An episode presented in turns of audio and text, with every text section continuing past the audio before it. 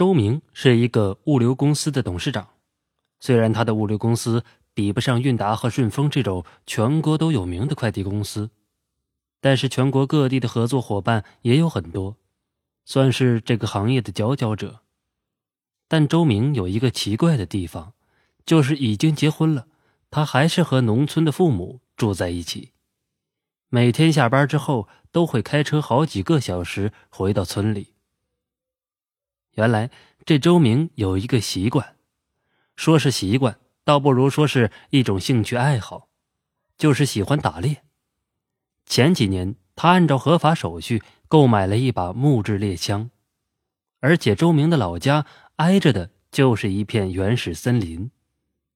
周明曾经在这片原始森林里面见过许多都已经灭绝了的物种。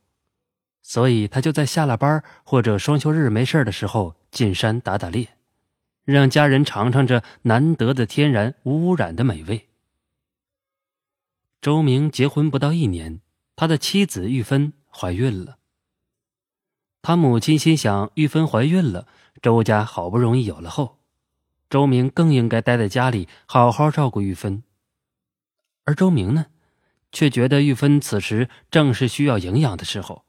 而市场上的猪肉、羊肉什么的，或多或少都是有污染的，所以周明自从媳妇儿怀上孕之后，天天扛上枪上山打猎。这周明每天泡在林子里，一把猎枪弹无虚发。在妻子怀孕这段时间，不知打死了多少山里的动物。日子一天天的过去，离妻子接生的日子越来越近了。正好赶上秋天这个季节，山里人是不准人上山打猎了，因为是动物们产崽子的季节。周明却不管这些，现在都什么年代了，谁还信那个呀？周明疯了似的，整日不回家的打猎，饿了就在林子里吃些野果，渴了就喝几口山泉水。这天，他看到一只母狐狸。周明悄悄的将猎枪对准了那只母狐狸。那母狐狸非常有灵性，头都没回就知道周明将枪对准了它，四处看了看，知道自己逃不了了，扑通一下向周明跪下了，嘴里不停的哀嚎着。也是此时，周明发现这母狐狸肚子有一些鼓，他在考虑到底要不要杀了这只母狐狸。周明想，这母狐狸这么有灵性，而且还怀着崽子，媳妇儿吃了对孩子说不定也有好处。于是周明一咬牙一狠心，砰的一枪，那只母狐狸便倒在地上。他过去捡的时候，发现这只狐狸一直在死死的盯着自己，他心里有些发毛，对着母狐狸的脑袋就是一枪托。就这样，周明抱着这只母狐狸下了山，放在了家门口，心想扒了皮还能卖几个钱儿。接着，将这只母狐狸吊了起来，先用刀割断了这只狐狸的四肢，然后又在这只母狐狸的腹部划出了一道口子，鲜血瞬间就喷溅了出来。他顺着那割开的口子一用力，那狐狸的皮就扒下了一半。母狐狸肚子中的小崽子掉了出来。周明把崽子给了他母亲，让他煮了给媳妇吃。周明母亲摇了摇头：“唉，造孽呀！”那母狐狸好像还没有死透。周明一用力，扒皮的剧痛使母狐狸只剩下血肉的后腿还在乱蹬。周明眨眼的功夫，就把母狐狸整身的皮都给扒了，只剩下血肉在那里不停的抽搐。第二天，周明像往常一样上山打猎去了。到了山里，安静的有些可怕。从小在山里长大的周明知道，这是山神生气了。一阵不好的预感萦绕在心里。他想都没想，就往山下的家里跑。一到家，果不其然，房顶上、大门上、院子里，到处都趴满了狐狸和黄鼠狼。也奇怪了，这些平日里一见到周明就跑的动物，现在却完全不怕了，而且眼中都闪着绿光。周明打了这么多年的猎，哪会怕几只畜生？拿起枪，砰砰砰，三只狐狸应声倒地。但那些动物却没有一丝一毫退缩的意思。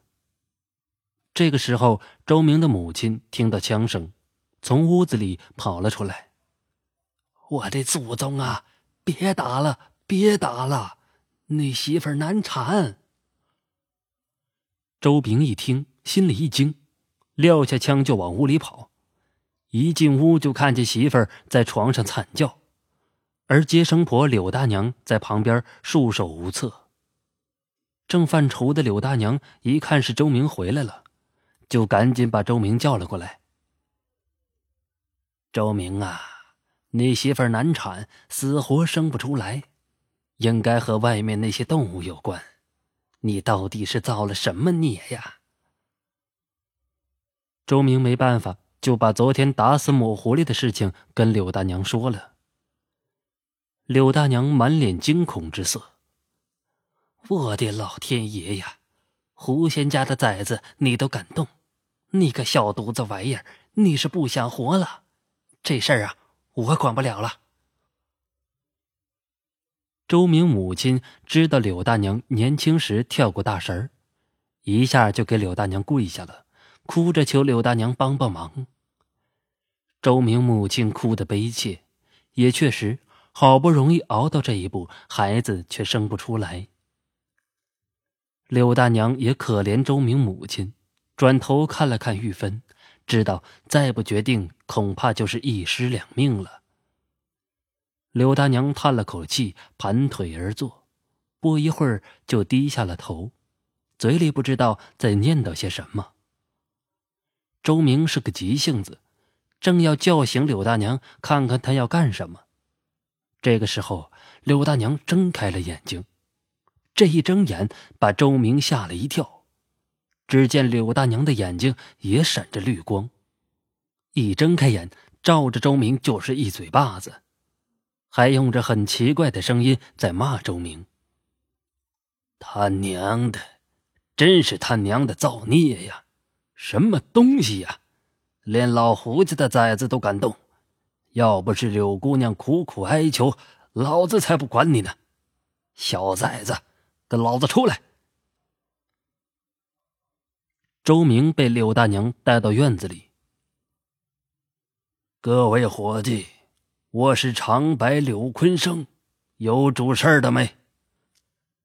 听柳大娘这么一说，走在前面的几只狐狸和几只黄鼠狼往后面退了几步，分别应声出来了一只看着岁数很大的老狐狸，和一只满脸刀疤、看着很霸气的黄鼠狼。这次连你们黄家都出动了，我知道这次是这崽子的错，你们处置吧，但不要过分。我跟你们胡三太爷和黄三太爷关系还不错，希望给个脸面。那只老狐狸点了点头，随即那只老狐狸卧在那里不动了。周明突然身子一抽。突然开始扇自己的嘴巴子，不停的扇，还拿起了一块板砖，一下子就拍在自己脑门上，没有一丝一毫的犹豫，流了满脸的血。不要太过分了！柳大娘瞪了瞪周明，周明随即晕了过去。那只卧在地上的老狐狸就渐渐抬起了头。朝柳大娘很恭敬的低了低头，慢慢的退出了院子。那些动物在那只老狐狸的带领下也都走了。柳大娘见那些动物退回了山里，也低下了头，晕了过去。事后，柳大娘自然是拿了周家很大的一个红包。他还交代，这件事儿以后不能跟任何人说，以后再也不能上山打猎了。而且再也不能吃狐狸肉，买的也不行，否则会灭满门。而且规定，以后见了蛇，不管什么地方、什么时候，都得跪下来，恭恭敬敬的磕三个头。好了，这就是今天要为您讲的故事，我们下期再见。感谢您的收听，欢迎订阅关注。